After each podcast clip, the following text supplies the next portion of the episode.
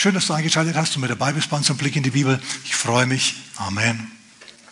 Jetzt, äh, bevor ich mit der Botschaft anfange, habe ich heute eine kurze Ansage. Und zwar, ähm, falls du uns im Fernsehen siehst, es gibt uns auch im Internet. Und falls du uns im Internet siehst, es gibt uns auch im Fernsehen. 9.30 Uhr jeden Sonntag auf Anixe Plus und am Mittwoch, da ist dann eher Bibelstudium, um auf Rhein-Main TV um 11 Uhr. Und ich habe mir gedacht, andere machen das auch, mache ich das heute auch mal. Äh, ich habe mehrere Bücher geschrieben, okay, und mache jetzt mal Werbung dafür. Und zwar heißt es Inspiration für jeden Tag von Januar bis März. Du bist ein Überwinder. Wer ist ein Überwinder hier heute Morgen? Amen, siehst du, damit es so bleibt, legt er dieses Buch zu. Die meisten haben es schon gekauft. Stapelweise sind die weggegangen mittlerweile. Freue mich. Du kannst sie bei Amazon bestellen und zugeschickt bekommen. Die machen die Auslieferung und den Druck und all diese Dinge für uns. Amen. Okay, es gibt mittlerweile Teil 1, 2, 3 und Teil 4, den Herbstteil, da arbeite ich noch ein wenig dran. Amen. Und wir, wir kommen zum Wort Gottes. Meine Botschaft heute Morgen, die heißt, wie wir mit kommendem Leid umgehen. Meine Botschaft heißt also, warum lässt Gott Leid zu? Und am Anfang habe ich mir gedacht, hey, da mache ich als Hintergrundbild einen Boot Hill aus dem Western. Wer weiß, was Boot Hill ist? Boot Hill, come on, das, das ist ein Friedhof von der Westernstadt, wo die ganzen Kreuze drin stecken. Ihr wisst schon, Leid und so. Dann habe ich einen machen lassen von der künstlichen Intelligenz, zeichnen. Ich habe gedacht, schaut so grimmig aus. Ich habe mir gedacht, wenn wir schon über Leid sprechen, dann machen wir es wenigstens das Bild paradiesisch. Ich habe dann also der künstlichen Intelligenz aufgegeben, mal mir mein ewiges Zuhause im Himmel. Im Frühling. Ja, und da stehen wir jetzt also davor. Ist okay, ne? Gut, finde ich auch. Also wenn es mal so wird, bin ich gar nicht undankbar. Also, Amen. Gut. Meine Botschaft heute Morgen, die heißt also, warum lässt Gott das Leid zu? Und ich lese vielleicht mal eine Schriftstelle ganz am Anfang. Und die macht vielen Leuten schon Probleme. Und zwar ist es Matthäus Kapitel 28, Vers 18. Und Jesus trat zu ihnen, der auferstandene Christus tritt zu den Jüngern die ihn mit großen Augen bestaunen. Er ist wirklich auferstanden, jetzt steht er vor ihnen und jetzt sagt er was. Alle sind ruhig, denn was er jetzt sagt, ist wichtig. Und Jesus trat zu ihnen und redete mit ihnen und sprach, mir ist gegeben alle Gewalt im Himmel und auf Erden. Jesus sagt, mir ist gegeben alle Macht im Himmel und auf Erden. Und wenn ihm alle Macht gegeben ist im Himmel und auf Erden, meine Damen und Herren, was ist dann los mit der Welt? Warum ist dann die Welt so, wie sie ist? Wenn Jesus wirklich das Sagen hat, wie er sagt, mir ist gegeben alle Macht im Himmel und auf Erden, warum bitte ist die Welt dann so, wie sie ist? Entweder ist Jesus allmächtig, aber nicht gut, oder er ist gut, aber eben doch nicht so mächtig, wie er da behauptet. Ihm ist alle Macht gegeben im Himmel und auf Erden. Na, viele kommen da ins Grübeln. Ab und zu kriege ich Zuschriften darüber. Oh Gott, Warum lässt er das zu? Dieses Erdbeben in der Türkei zum Beispiel. Und da heißt 30.000 sind mittlerweile tot. Leute aus der Gegend dort unten, die sagen, wenn die Regierung sagt, 30.000 sind gestorben, kann sie davon ausgehen, dass es 100.000 sind. 100.000 Tote. Einfach Leute, die in ihrem Bett geschlafen haben und plötzlich hat die Erde gebebt. Und die Häuser sind über ihnen eingestürzt und sie sind gestorben. Was ist da los bitte? Oder vor einigen Jahren, vor 20 Jahren mittlerweile, als wir dann öfter mal in Indien waren, um dort zu evangelisieren, vor vielen Tausenden von Leuten, war auch der Auslöser eigentlich ein Erdbeben. Warum passiert das? Da passiert ein Erdbeben in Indien und 100.000 Menschen sind tot. Und Jesus sagt, mir ist gegeben alle Macht im Himmel und auf Erden. Was bitte ist da los? Oder auch bei uns. Braucht man gar nicht so weit schauen. Mittlerweile ist es so, dass die Teuerung durch die Decke geht. Strompreis, Spritpreis, Dieselpreise, der Motor soll abgeschafft werden. Eine der größten Erfindungen in der Menschheitsgeschichte. Der Verbrennungsmotor soll abgeschafft werden. Nur bei uns natürlich. Dann fahren wir alle elektrisch mit Strom, der noch nicht produziert werden kann, der auch nie produziert werden wird. Okay, weil so viel, so viel Windmühlen kannst du gar nicht aufstellen wieder. Dafür brauchen wir das, damit jeder mit seinem Auto weiterfahren kann. In anderen Worten, es wird eine Deindustrialisierung eingeleitet, die dafür sorgt, dass wir auf breiter Front verarmen. Warum lässt Gott es zu? Dass die Dinge immer teurer werden. Leute, die gut verdient haben, sich plötzlich denken, hoppla, was ist denn da los? Plötzlich fühlt sie dich überhaupt nicht mehr wie einer, der ein bisschen mehr verdient, sondern wie einer, der mäßig verdient. Überleg dir dann mal, wie das ist, wenn, wenn jemand wirklich arm ist. Plötzlich knappst du da wirklich rum. Warum lässt Gott sowas zu? Warum? Eigentlich müsste man Gott aus Gerechtigkeitsgründen zwingen, mal vom Himmel auf die Erde zu kommen. Ja, habt ihr das gehört? Jemand hat Amen gesagt. Eigentlich muss man Gott zwingen, dass er mal runterkommt hier auf diese schimmlige Erde und alles durchlebt, was die Menschen erleben an Leid. Und zwar alles bis zur Neige, total. Wenn er also vom Himmel auf die Erde kommen müsste, dann dürfte er keineswegs in ein populäres Volk hineingeboren werden. Versteht er? Der dürfte dann keinen Ausweis haben, mit dem er in jedes Land gehen kann, sondern er müsste in das, in das am meisten verleumdete Volk hineingeboren werden, in das Volk, das Millionen von Menschen nicht leiden können, ohne dass sie einen triftigen Grund dafür haben. Und machen wir es uns ganz einfach. Wir fragen die Vereinten Nationen. Hey, Vereinte Nationen. Gegen wen habt ihr die meisten Resolutionen erlassen in den letzten, ja, seit 1948? Gegen welches Land habt ihr die meisten Resolutionen erlassen? Wen habt ihr am meisten kritisiert? Wen verdammt ihr am meisten? Hm, und wir schauen mal nach. Ach, es ist Israel. Also, Gott, wenn er auf die Erde kommen müsste, er müsste ein Jude sein. Und, ganz wichtig, er müsste auch, seine Eltern müssen auch ein bisschen ins Gerede kommen. Verstehst du? Dem müsste so der Ruch des, ähm, des, des, des ledigen Kindes anhaften. Am besten wäre es wahrscheinlich, wenn seine Mutter mal drei Monate eine Verwandte besucht und dann schwanger zurückkommt. Dann fragt sich die ganze dörfliche Gemeinschaft, wer jetzt wirklich der Vater ist. Ist es Josef? Wer ist es? Hm, man weiß es nicht so ganz genau. Und sofort, sobald es losgeht, sobald er geboren ist, sollte der Staat ihm Probleme machen und zwar so richtig ihn verfolgen, damit er gleich mal ist, wie das ist, wenn man fliehen muss vor einer wirklich bösen Regierung. Nicht aus Armutsgründen, sondern wirklich Asyl braucht. Der müsste dann über Nacht sofort fliehen in ein anderes Land, dem er die Sprache nicht spricht. Das müsste ihm passieren, sowas müsste ihm passieren, ganz genau. Außerdem müsste, musste, er, müsste er in eine arme Familie, zu armen Leuten hinkommen. Dort hinein müsste er geboren werden. Er müsste in der elterlichen Firma mitarbeiten. Und zwar im Schweiße seines Angesichts müsste er sich das alles erarbeiten, was, was es sich zu erarbeiten gilt. Und dann, wenn er endlich auch zu was gekommen ist, dann müsste Gott was von ihm verlangen. Gott müsste zu ihm kommen, zu Gott, als Mensch. Er müsste zu ihm kommen und müsste sagen, so, jetzt gibst du alles auf und ergreifst einen neuen Beruf. Was soll ich machen? Prediger. Bisher war er Handwerker. Handwerk hat goldenen Boden. Jetzt magst du Prediger. Predigen ist eine brotlose Kunst. Auf Handwerker kannst du nicht verzichten. Auf Prediger, ach, komme ich heute nicht, komme ich morgen. Außerdem gibt es ja dann noch das Internet, schalte ich einfach ein. Wenn mir der nicht gefällt, dann schalte ich den nächsten ein. Und wenn mir der nicht gefällt, den nächsten und dann wieder den nächsten. Predigen. Ich soll predigen, alles aufgeben und predigen.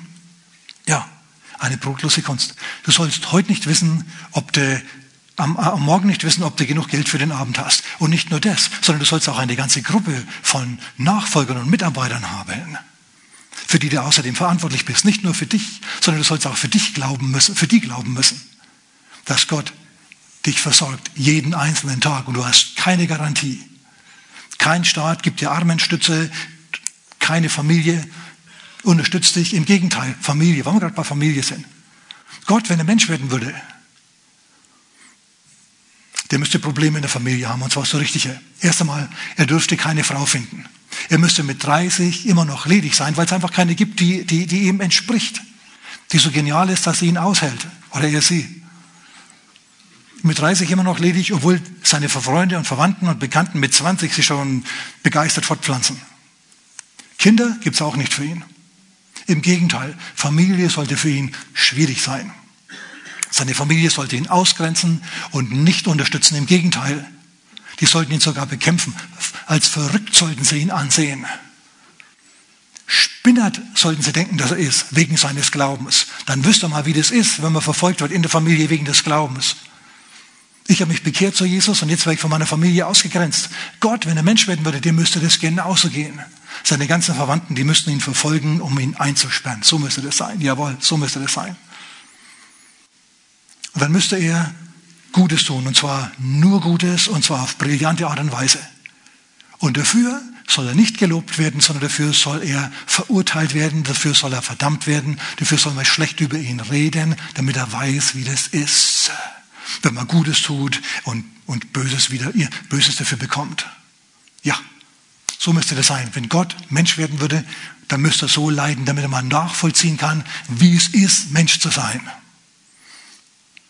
Genau genommen müsste es sogar so sein, dass er, weil er eben Gott ist, Dinge tut, die nur Gott tun kann ultra brillante, herrliche, gewaltige, fantastische Dinge müsste er tun. Und dafür müssten wir ihn dann nicht loben, sondern dafür müssten wir ihn lünchen, zu lünchen versuchen.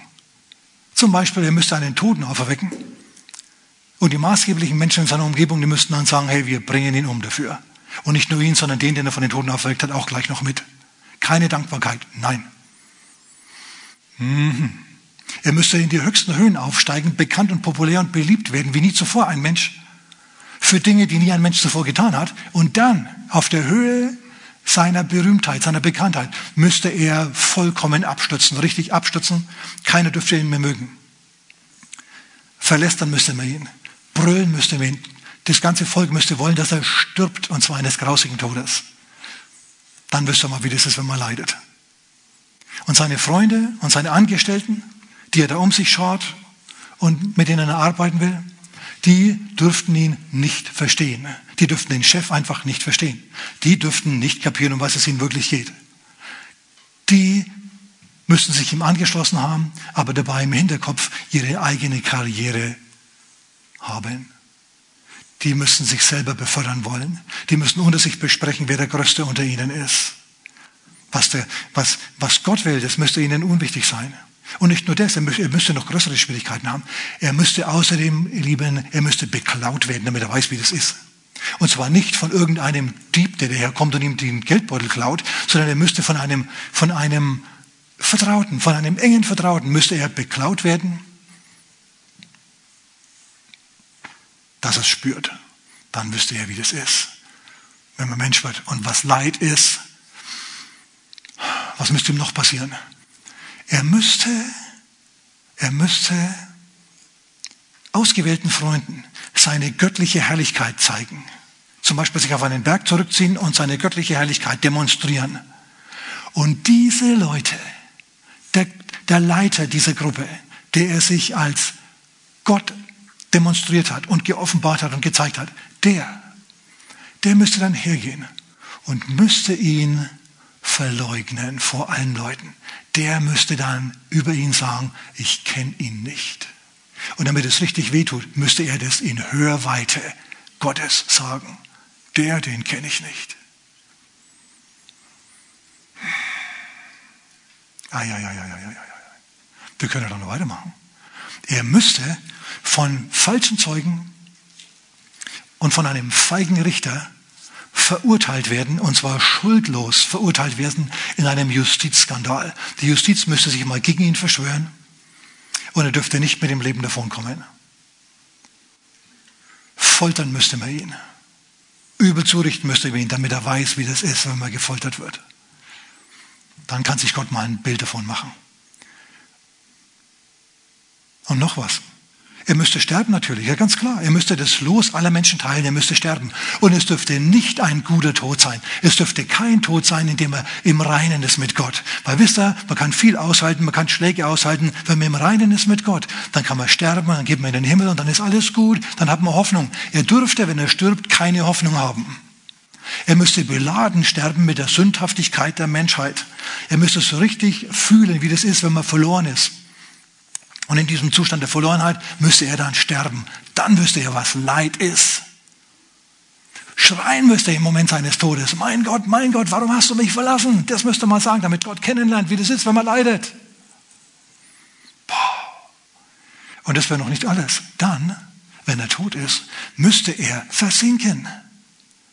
Die Sünde müsste an ihm dranhängen, wie ein Mühlstein am Hals eines Verurteilten, der im Ozean versenkt wird. Abwärts müsste es mit ihm gehen, in die Dunkelheit hinab, immer tiefer, immer tiefer. Aber nicht bis zum Grund des Meeres, sondern bis zum übelsten, bösesten, schlechtesten, schlimmsten Ort im ganzen Universum. Die Hölle. Dort müsste er hin. Die Herrlichkeit und den Frieden Und die Anbetung und die Bewunderung der Engel und der Erlösten, die hat er die ganze Zeit. Jetzt müsst ihr mal erleben, wie das ist, wenn man verloren ist, total verloren ist, absolut. Ja, genau so muss es sein. Jetzt kommt mir was. Das klingt irgendwie alles ziemlich bekannt. Das ist Gott alles schon passiert. Das ist die Lebensgeschichte von Jesus von Nazareth. Ihr Lieben, als ich das erkannt habe, ich habe mir gedacht, das ist ja total brillant, das ist ja oberhammermäßig. Und noch was, weil er Gott ist, müsste er das alles freiwillig durchmachen. Er müsste sogar freiwillig diesen Tod sterben. Er müsste jederzeit in der Lage sein, in der größten Krise, wenn alle seine Freunde, auf die er vertraut hat in den letzten Jahren, die ihm alles zu verdanken haben, wenn die ihm alle verlassen haben, sogar in der Situation der totalen Verlassenheit müsste er noch den, in den Himmel hineinrufen können und müsste er Legionen von Engeln herbeirufen können, aber er es nicht machen. Er müsste kommen, es müsste so sein, dass die Polizei bei ihm in der Nacht anklopft und ihn mitten in der Nacht mit einer Hundertschaft oder am besten fünf oder sechs Hundertschaften kommt und ihn aus dem Bett zerrt quasi. Mitten in der Nacht. Ist ja auch passiert in Gethsemane. Da hat die Polizei die Tür eingetreten hat ihn abgeschleppt. Obwohl er nichts, nichts verbrochen hat. Und das müsste er alles freiwillig machen, eben weil er Gott ist, weil ihm das geziemt. Und wisst ihr was? Das ist alles genauso passiert. Es ist keine Fantasie. Es hat sich keiner ausgedacht. Es ist wirklich so passiert. So, Gott weiß, was du leidest. Dreh dich mal zu deinem Nachbarn und sag, Gott weiß es. Gott weiß es. Und jetzt hast du einen Hohepriester, der durch dieses ganze Leid, das die Menschheit erleiden kann, alles Leid. Schau, er war nie krank. Gott im Fleisch war nie krank. Also ist er zerschlagen worden, gefoltert worden, dass die, dass die Haut in Fetzen an ihm herabhing. Das ist ihm widerfahren, damit er Krankheit mal kennenlernt, dass er Schmerz kennenlernt, diese Dinge, mit denen er nicht vertraut ist. Man hat ihn vollkommen ausgezogen. Er ist total verarmt. Ja? Gott müsste mal erleben, wie das ist, wenn man total verarmt. Sie müssten ihm sogar noch die Klamotten abnehmen. Exakt genau das haben sie gemacht. Die Soldaten, als sie ihn gekreuzigt haben, haben exakt genau das gemacht. Sie haben ihm die Kleider ausgezogen. Und zwar, ihr Lieben, alle. Bei uns hat Jesus immer einen Lendenschutz an, das ist gut, aber der war vollkommen dem, dem, der Schande ausgesetzt sozusagen. Die haben über seine, seine Kleider haben sie gewürfelt. Er hat überhaupt nichts mehr gehabt, keine Bewegungsfreiheit. Er hat nichts mehr angehabt. Er ist total verarmt. Gott weiß es, wie das ist, wenn man total verarmt. Meier, Meier, Meier, Meier. Wenn ihr noch weiterdenkt, kommen wir noch ein paar Sachen. Die Dinge, die er getan hat und das, was er erlitten hat. Schau, das hat er erlitten und jetzt ist er unser hohe Priester. Er hat den Kelch des Leidens ausgetrunken bis zur Neige. Er weiß ganz genau, was los ist mit dir. Er hat auch nur Gutes getan, wie die Rettungskräfte heutzutage. Die tun auch Gutes und werden dafür angefeindet, werden dafür verprügelt, werden ange, angefeindet, werden gestört in ihrer Tätigkeit.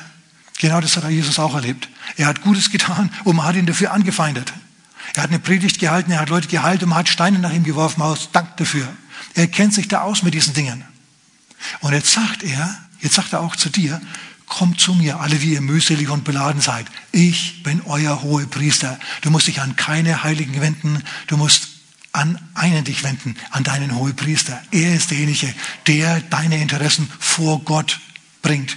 Es gibt nur einen Mittler zwischen Gott und den Menschen, sagt äh, Paulus zu Timotheus. Einer ist, ist Mittler zwischen Gott und den Menschen. Der Mensch, Christus Jesus der ist es, an den du dich wendest und zu dem du sagst, Gott im Himmel, ich leide. Hilf mir. Bring dieses Anliegen vor Gott, den Vater, und hilf mir bei Gott. Du bist mein hoher Priester, ich vertraue auf dich. Ich vertraue auf dich. Denn das ist nämlich die Sache. Wenn du innerlich verbitterst, wenn du sagst, Gott, warum? Dann wird es nichts, dann wirst du die Kräfte Gottes nicht erleben. Wenn du aber hergehst und sagst, Gott, ich vertraue auf dich. Ich glaube, dass du mein hoher Priester bist. Ich glaube, dass du dich vor, mich, vor Gott für mich verwendest, im göttlichen Gerichtssaal. Ich glaube, dass alle Dinge mir zum Besten mitwirken müssen, weil ich Jesus liebe. Alle Dinge, Paulus, Römer Kapitel 8, Vers 28. Alle Dinge müssen denen zum Heil mitwirken, zum Guten mitwirken. Nicht alle Dinge sind gut, die dir passieren, aber alle Dinge müssen dir zum Guten mitwirken. Gott zwingt deine Umstände dir dazu, dir zum Guten mitzuwirken. Denen, die Gott lieben. Was Gott will, ist, dass du ihn liebst. Egal was dir passiert, dass du sagst, Gott, egal. Ich weiß, dass mein Erlöser lebt. Weißt du, dass dein Erlöser lebt? Kannst du auch im Leid zu Gott sagen, hey, du bist mein Erlöser, du lebst und du wirst mein Schicksal wenden, so wie du das Schicksal Hiobs gewendet hast. Ich vertraue auf dich, ich vertraue auf dich, ich vertraue auf dich, ich vertraue auf dich. Ist wichtig. Ganz, ganz wichtiger Punkt. Sag ein Geheimnis. Gott ist gerecht. Und alles Leid, was du in diesem Leben jemals erfahren wirst, kommt eines Tages ins Gericht. Und diejenigen, die dich geschändet haben, diejenigen, die dich verprügelt haben, diejenigen, die dich übervorteilt haben und nicht Buße getan haben über ihre Bosheit, die werden gerichtet werden. Dir wird Gerechtigkeit widerfahren. Eins. Und zwei, du wirst getröstet werden. Du wirst für dein Leid, das du erlebst, von Gott kompensiert werden. Ein ganz, ganz wichtiges Geheimnis. Das gibt dir die Kraft, alles, was du im Leben erlebst, zu ertragen. Du weißt, eines Tages wirst du von Gott dafür kompensiert werden. Er wird dein Leid in Freuden umwandeln. Oft nicht nur im Himmel, sondern auch schon auf der Erde. Vielfach wird der Herr dich segnen für das und entschädigen für das Leid, das du erlebst. Wie vielfach? Was für ein Prozentsatz? Hundertfach. Hundertfach. In Matthäus Kapitel 10 sagt Jesus, wer für mich alles hingibt, Äcker und Häuser und alles Mögliche und durch viel Leid geht, ich mag es jetzt mit eigenen Worten, der wird Äcker und Häuser und, und Brüder und Schwestern und, und Familie und so weiter hier auf der, auf der Welt bekommen, hundertfach und in der Zukunft ewiges Leben. Also, du wirst dafür kompensiert werden, für all das Leid, das du ungerecht erfährst hier in dieser Welt wird Gott dich entschädigen. Und zwar um den Faktor 100. Sag mal, preis dem Herrn. Das ist gute Nachricht. Das ist gute Nachricht. Du sagst, Pastor, wo genau ist die Schriftstelle, wo das steht? Ich sag's dir, das ist in ähm, Matthäus Kapitel 10 Abvers 29. Matthäus 10 Abvers 29. Und wenn wir schon in Kapitel 10 sind, in Vers 40 und 41, 42, da sagt Jesus, auch wenn du irgendjemanden nur einen Becher kalten Wassers gibst und wahrscheinlich sogar einen Becher lauwarmen Wassers, oder heißen Wassers, Tee und so. Wahrlich, du wirst deinen Lohn nicht verlieren. Dreh dich mal zu deinem Nachbarn nochmal und sag, du verlierst deinen Lohn nicht. Du wirst deinen Lohn nicht verlieren. Gott wird dich segnen für das Gute, das du jetzt hier auf dieser Welt tust. Schau, das ist, deswegen ist es wichtig, dass wir hier auf der Welt Gutes tun. Nicht nur, weil Gott uns entschädigt, sondern wir sind die Hoffnung der Welt. Du sagst jetzt, ja, Pastor, du hast die, die Antwort immer noch nicht gegeben. Warum, wenn Gott, wenn Jesus jetzt alle Macht hat im Himmel und auf Erden, warum lässt Gott dann so viel Leid zu?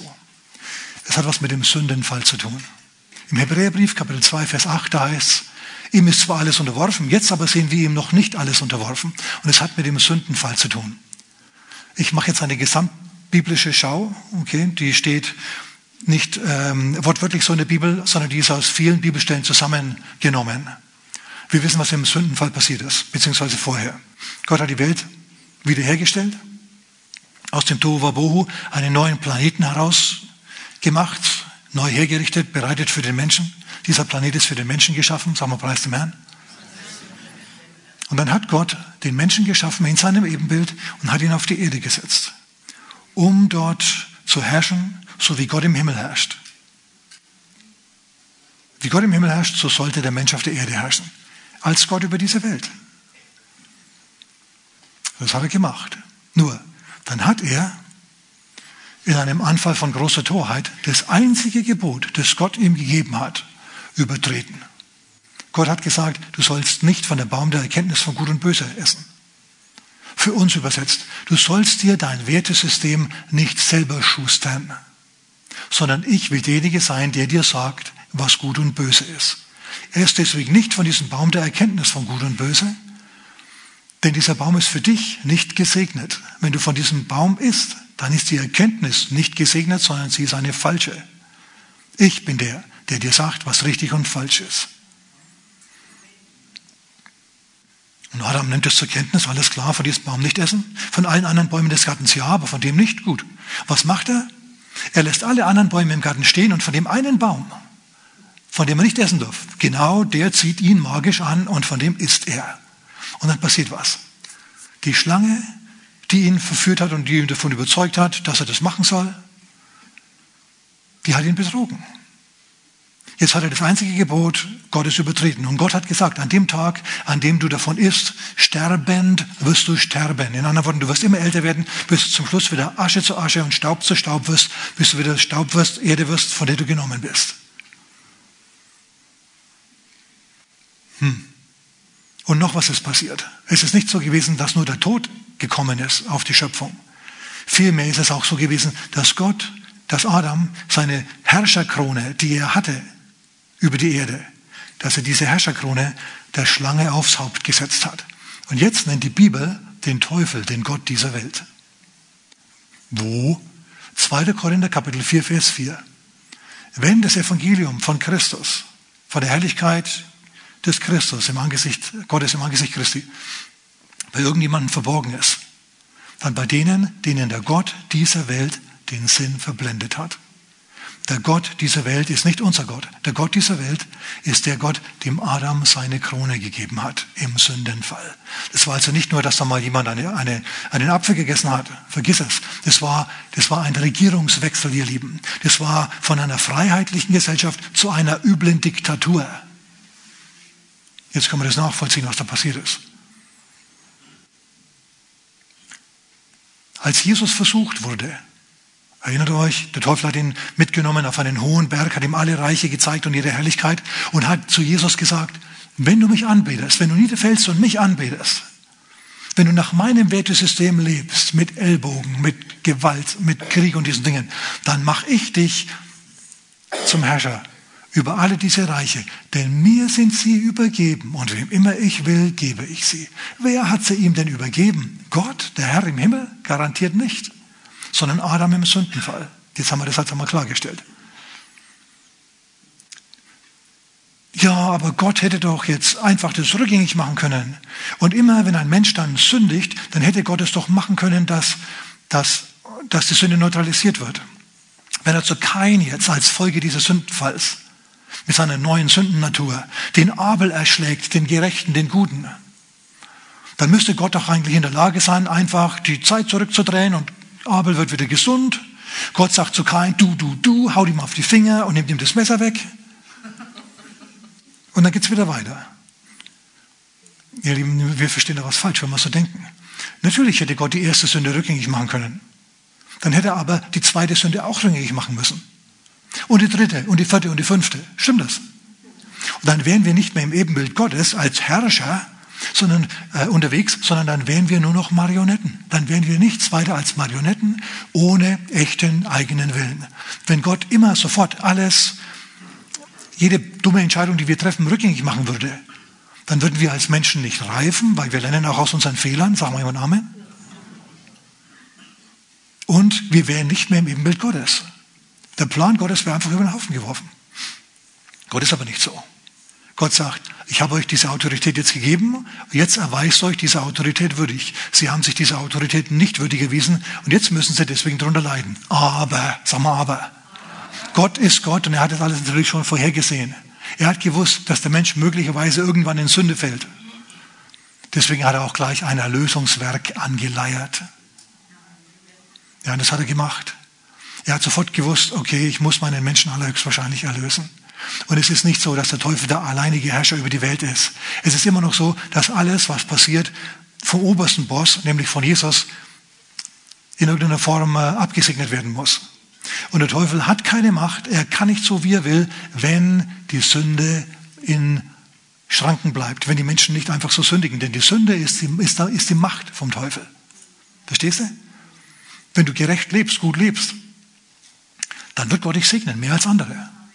Deine guten Werke werden dich nicht retten in Ewigkeit. Dein Glaube, der legt fest, wo du die Ewigkeit verbringen wirst. Deine Werke, die legen fest, wie du die Ewigkeit verbringst. Wenn du viele gute Werke hast, dann wirst du dafür sehr belohnt werden. Wenn du wenige gute Werke hast, dann wirst du zwar immer noch gerettet werden, aber du wirst die Ewigkeit nicht so genießen wie andere. So hat Gott es also laufen lassen. Aber, um mein Aber, auf mein Aber jetzt einfach ein, äh, endlich einzugehen, aber er hat es so gemacht, dass er die Erde den Menschen nur eine Zeit lang übergeben hat. Und dann kommt der Tag des Gerichts, dann kommt der Tag der Abrechnung, der Rechenschaft. Ihr kennt es vielleicht von der Arbeit. Dann kommt das Personalergespräch, ne, wo, dann eine, wo dann mal nachgeschaut wird, wie deine Leistung war im letzten Jahr. Genau so was hat Gott auch eingebaut in seine Schöpfung. Ich stelle fest, anhand von dem, was ich da so aus der Bibel erkenne und zusammensuche und lese, dass Gott die Erde wohl dem Menschen Adam am Anfang 7000 Jahre lang oder für 7000 Jahre übergeben hat. Wir sind jetzt am Ende des sechsten Jahrtausends. Wir wissen aus der Offenbarung, dass ein Jahrtausend der körperlichen Herrschaft Christi auf der Erde kommen muss. Also 70 Jahrtausend ist schon gebunkt, da kommt dann Gott und herrscht auf der Erde wie ein König. Ich freue mich drauf. Möchte unbedingt mit dabei sein? Aber jetzt im Moment, wenn ich also richtig gerechnet habe, dann sind wir irgendwo zwischen, 9, zwischen, äh, zwischen 5700 und 6000, irgendwo da dazwischen. Die Juden haben es genau ausgerechnet. Deren Kalender geht ja nicht bei Jesus an, sondern bei Adam, bei der Erschöpfung der Welt, bei der Erschaffung Adams. Und es ist dann ungefähr vor, bei denen vor 5800 Jahren gewesen oder so. Da müssen wir jetzt nachschauen, machen wir jetzt nicht. Auf jeden Fall fand ich das ganz interessant. So, irgendwann in der näheren Zukunft müsste dann also Jesus wiederkommen, um hier unten zu herrschen auf der Erde. Amen. Und dann kommt der große Tag der Abrechnung, dann kommt alles auf den Tisch. Ja, Gott lässt es jetzt laufen. Gott erlaubt jetzt, dass böse Menschen böse Dinge tun. Aber, sag mal nochmal aber, es kommt der Tag der Abrechnung, an dem jedes törichte Wort auf die Waagschale gelegt wird und gerichtet wird, sagt Jesus. Matthäus Kapitel 12, Vers 38. Keiner kommt mit irgendwas durch. Niemand. Ich persönlich finde es ganz gut. Ich habe nämlich gar nichts gegen Gerechtigkeit. Wenn jemand richtig böse ist und übel sündigt, dann freue ich mich, wenn er aus dem Verkehr gezogen wird. Freut sich da sonst noch jemand? Noch mehr freue ich mich, wenn der dann in sich geht, innerlich zerbricht, Buße tut, umkehrt. Denn das Schönste ist nicht die Vernichtung des Feindes, sondern wenn dein Feind in dein, in dein Lager überwechselt. Amen. Das ist das Allerbeste. Halleluja. So, wir halten also fest. Jetzt haben wir schon ziemlich viel besprochen miteinander. Wir wissen jetzt, warum die Welt so ist, wie sie ist. Wegen des Sündenfalls. Aber das hat Gott nicht gefallen. Gott selber ist Mensch geworden, hat das ganze Leiden der Menschheit und noch mehr und noch schlimmeres Leiden, schlimmeres Leiden, als je ein Mensch erleben wird, hat Jesus erlebt. Aber wir wissen es, nach drei Tagen und drei Nächten ist der Geist Gottes aus dem Himmel gekommen, hat ihn von den Toten auferweckt. Jesus stand auf, sein zerschlagener Körper wurde umgestaltet in einen Herrlichkeitskörper. Er ist hingegangen, hat den Stein vor dem Grab weggeschoben, hat gesagt, Schluss mit diesem Unsinn und ist herausgetreten und ist seinen Jüngern erschienen und hat gesagt, wer an mich glaubt, dem wird es genauso gehen wie mir. Der wird auferstehen von den Toten zu seiner Zeit, wird einen verherrlichten Leib bekommen. Aber jetzt im Moment, jetzt möchte ich nicht, dass ihr losreitet und die ganze Welt unterwerft mit militärischen Mitteln. So bin ich nicht, sondern geht hin in alle Welt und lehrt alle Völker zu halten, was ich ihnen, was ich euch geboten habe. Jetzt pass mal auf. Gott ist interessiert daran, Leid zu lindern und zu verhindern. Deswegen hat er zum Beispiel die zehn Gebote gegeben. Wenn du dich an diese zehn Gebote hältst, dann hast du ein besseres Leben, dann ist die Gesellschaft gut. Wenn die Moral der zehn Gebote ausgelebt wird in einer Gesellschaft, sogar von Leuten, die gar nicht an Gott glauben, dann ist diese Gesellschaft trotzdem eine gute Gesellschaft. Eine Gesellschaft, in der Harmonie herrscht, in der Frieden herrscht und in der ein Maß von Segen herrscht. So, wenn du dich ans Gesetz hältst, sofern das Gesetz intelligent ist, so wie das von Gott hier zum Beispiel, wenn du dich also an dieses Gesetz hältst, es gibt Gesetze, an die man sich nicht halten darf, wenn man Christ ist. Wenn du in einer Diktatur lebst, unter den Kommunisten oder unter den Nazis, da gab es Gesetze, die hältst du nicht als Christ. Die Apostel haben schon gesagt, als, sie, als die Obrigkeit ihnen verboten hat, ihr sollt im Namen Christi nicht mehr predigen. Sonst sagt, sagt Petrus, wir müssen Gott mehr gehorchen als den Menschen. Okay, und das ist ganz einfach unser Standpunkt. Was wir als tüchtig erkennen von Gott aus, hallo? Darum kümmern wir uns, egal was irgendjemand sagt. Wir sind Gott unterworfen in erster Linie und nicht jemanden anderem. Aber ansonsten spielen wir natürlich mit, halten die Regeln, sofern sie, sofern sie intelligent sind und dem Grundgesetz entsprechen und so weiter und so fort. Amen. Denn wir haben es nämlich ziemlich gut. Wir haben ein ziemlich gutes Grundgesetz. Das Beste wahrscheinlich, das Deutschland in seiner Gesellschaft jeweils hatte. Jetzt kommt es nur darauf an, dass man das auch mit Kraft und mit Saft und mit Fleisch und mit Blut erfüllt und auslebt und nicht komisch draufkommt und schräg draufkommt. Sagen wir jemand Amen. Denn Papier ist geduldig. Jesus hat sich nichts erspart. Er hat gelitten und den Kelch bis zur Neige ausgetrunken. Für dich und für mich, damit er dir und mir helfen kann. Und es ist ziemlich gut. Sagen wir mal Amen. Okay, das tut jetzt natürlich das, das, hilft uns, wenn wir gerade in Schwierigkeiten stecken, nur bedingt. Es ist nicht so, dass wir dann total begeistert sind, wenn wir das hören, wenn wir gerade mitten im Schlamassel stecken. Okay, tröstlicher Gedanke jetzt noch. Gott wird, wenn du dran bleibst, wenn du im Vertrauen bleibst, wenn du im Glauben bleibst, dann wird er diese furchtbaren Umstände hernehmen und wird sie dir zum Heil mitwirken lassen. Egal wie schlimm es ist, egal wie ätzend und komisch das ist. Er wird dazwischen gerätschen und er wird dir in irgendeiner Form helfen. Er wird dir immer, wenn du ihn anrufst, in irgendeiner Form Erleichterung geben. So ist es. Und das hältst du in deinem Herzen fest. Und daran lässt er nicht rütteln. Wirst du wieder und wieder erleben. Du musst aber dranbleiben. Es ist nicht so, dass immer nur den Sündern schlechte Dinge passieren. Wir wissen es von Hiob.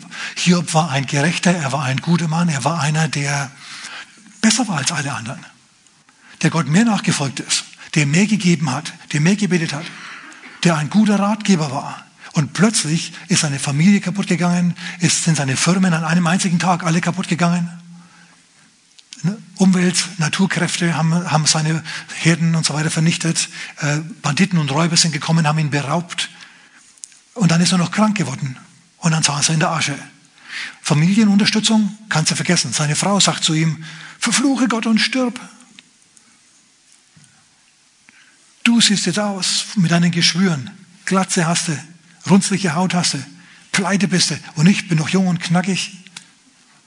Ich will einen neuen. Verabschiede dich endlich. Das kannst, du, also, das kannst du da reinlesen. Ja? Welche Frau kommt zu, jemand, zu, zu ihrem Mann und sagt, fluche Gott und stirb? Also wenn meine Frau mir so käme, würde ich sagen, also das finde ich jetzt nicht nett.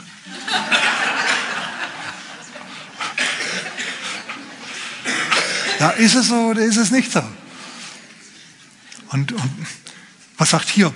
Er sagt, wie eine der Närrinnen redest du und dann, und dann beschwert er sich und sagt, oh Gott, warum lässt du mir das passieren und überhaupt. Aber dann kommt er irgendwie doch wieder, in, kriegt er die Kurve und sagt, ich weiß, dass mein Erlöser lebt. Und wenn alles zu Bruch geht, ich weiß, dass mein Erlöser lebt. Es kann nicht das Ende sein. Gott ist gerecht und es kann nicht das Ende sein. Und nach Wochen und Monaten passiert es dann, dass er, ähm, dass Gott zu ihm kommt. Nach ungefähr sechs bis neun Monaten kommt Gott zu ihm und sagt zu ihm, wer verdunkelt da mit seinem dusseligen Geplapper den Ratschluss des Herrn? Hiob, du weißt nicht, von was du sprichst, wenn du dich da beschwerst und mich für ungerecht hältst. Und dann offenbart Gott sich ihm. Er zeigt, sich, er zeigt ihm, was er, was er in der Schöpfung alles gemacht hat, was Gott dort alles gemacht hat. Er spricht mit ihm. Rauf und runter, links und rechts. Bis Hiob dasteht und jetzt in seinem Leib eine, eine neue, eine größere, stärkere, umfassendere Offenbarung Gottes bekommen hat. Bisher ging alles gut. So ist, er durchs Leben immer nur so gecruised, geschwebt, ja, es lief ja alles prima. Aber jetzt, jetzt hat er mal so richtig in seinem Elend Gott gesucht mit zerbrochenem Herzen und Gott hat sich ihm geoffenbart wie nie zuvor. Und was sagt er? Vom Hörensagen habe ich von dir gehört. Nun aber hat mein Auge dich gesehen, mein Auge dich gesehen, mein Auge dich gesehen. Im Elend, als er weiterhin festgehalten hat an dem Bekenntnis, mein Erlöser lebt, hat Gott sich ihm geoffenbart und nun hat mein Auge dich gesehen. Und ich verwerfe mein Geschwätz in, in, in Staub und Asche. Und es wäre gut, wenn manche von uns es auch tun würden. Da, da, da, Ist so. Und was ist dann passiert? Gott hat ihm einen Auftrag gegeben. Bet für deine Freunde. Die haben so viel Quatsch über mich verzapft. Die haben so viel Blödsinn gepredigt. Da kommt jetzt ein Gericht. Bet für die, damit es nicht kommt. Und Hiob sagt, ja, ja, mache ich. Und dann opfert er also und schlachtet und betet für die. Und während er das macht, während er Leid lindert, während er die Katastrophe, die im Anmarsch ist, verhindert durch sein Gebet, wendet Gott sein Schicksal. Und er wird plötzlich gesund. Und er stellt fest, hey, oh, ich fühle mich wieder gut, die Haare wachsen ihm wieder nach. Seine Verwandten kommen und geben ihm Stadtkapital. Sie geben ihm Kredit, sie geben ihm Gold und Silber und er fängt wieder an zu handeln und seine Beliebtheit kehrt zurück, kehrt zurück sein Geschäftserfolg kehrt zurück und, und er, ihm werden neue Kinder geboren. Die, Alten, die anderen sind alle gestorben. Die Paar, die Tiere sind gestorben. Und jetzt, jetzt hat er andere. Jetzt hat er drei bildschöne Töchter. Sieben wunderbare Söhne, die groß sind im Land und auf der Welt. Warum? Weil ein Mann die Flinte nicht ins Korn geworfen hat, als er gelitten hat. Halleluja. Weil ein Mann an dem Bekenntnis hängen geblieben ist. Ich weiß, dass mein Erlöser lebt. Der verwendet sich für mich. Hinter den Kulissen zieht er bereits die Strippen. Er bringt die richtigen Leute, die mir helfen können in mein Leben. Das ist mein Bekenntnis. Basta. Und genauso ist es dann auch gekommen. Genauso ist es auch gekommen. Halleluja. Er, ist dann, er hat dann alles, was er gehabt hat, ist ihm aufs Doppelte vermehrt worden. Bisher war er reich, jetzt war er sehr reich. Bisher hatte er schöne Kinder, jetzt hatte er sehr schöne. Und seine Frau, die hat sich natürlich total verändert, die hat sich bekehrt. Die ist erneuert worden innerlich. Und alles war gut, preis dem Herrn. Das ist richtig gut. So, Gott hat ihn also, und noch was vielleicht, Gott hat ihm nie erklärt, was der Sache war. Er hat ihm nie gesagt, ja, also hier, jetzt mal auf, zu, es ist so. Da kam also die alte Schlange und der Teufel und er hat gesagt, dieser Hiob, der dient dir ja nur deswegen, weil du ihn segnest. Hör mal auf, ihn zu segnen und dann, dann hört er auf, dich anzubeten. Wirst du sehen. Dann schüttelt er die Faust in Richtung Himmel und sagt, mein Gott, mein Gott, warum hast du dich verlassen? Und überhaupt. Und dann wendet er sich ab von dir. Schau mal nach. Und Gott hat es gemacht. Und Hiob hat die Aufgabe bestanden. Jetzt pass mal auf. Jedes Leid und jedes Problem, das dir begegnet, ist eine Charakter- und eine Glaubensprüfung. Hast du das gehört? Alles Leid, das dir passiert, so ungerecht wie es auch ist, ist eine Charakterprüfung für dich und ist eine Glaubensprüfung für dich. Wenn du diese Prüfung bestehst, dann hebt der Herr dich auf eine neue Ebene größerer Vollmacht im Gebet hinauf. Und vielleicht sogar auch größere Vollmacht ganz allgemein. Denn da gab es doch noch einen, dem genau so was passiert ist. Da gab es doch, genau, Josef. Auch einer, der viel Leid erlebt hat in seiner Familie. Vom Vater geliebt, von den Brüdern gehasst, verkauft als Sklave, geschunden, verleumdet. Und der, der hat gesagt, nee, nee, die Hand Gottes ist auf mir, ich sehe es vielleicht nicht, ich spüre es vielleicht nicht, die Hand Gottes ist trotzdem auf mir. Ich werde mich bewähren, egal wo ich bin, egal was Gott von mir verlangt. Und wenn er mich in den Knast steckt, ich werde mich auch dort bewähren. Und was ist passiert? Er ist in den Knast gewandert. Wegen falscher Anschuldigungen auf Hörensagen hin. Aber dann, weil er die Flinte nicht ins Korn geworfen hat, weil er beim Bekenntnis des Glaubens geblieben ist, hat Gott ihn über Nacht, über Nacht, sag mal über Nacht, über Nacht genommen und hat ihn aus dem tiefsten Gefängnis in die höchste Höhe hinaufgesetzt und hat ihn zum Herrscher über ganz Ägypten gemacht, so wie Jesus aus der tiefsten Tiefe, aus der tiefsten Tiefe der Hölle hinauf befördert worden ist auf den Thron zur Rechten Gottes, wo er jetzt der Exekutivherrscher über die Welt ist. Im Moment sehen wir Gott noch nicht alles unterworfen, sehen wir Jesus noch nicht alles unterworfen. Ganz einfach deswegen, weil die 7000 Jahre Miete Adams noch nicht vorbei sind. Eines Tages wird er einfach mit Ellbogen kommen, der Herr, und wird sich installieren als König in der Mietzeit Adams. Aber soweit ist es noch nicht. Im Moment müssen wir uns noch bewähren in der Situation, in der wir sind. Eines Tages kommt er dann schon. Er kommt bald, er kommt bald. Ja, ich merke, dass er bald kommt.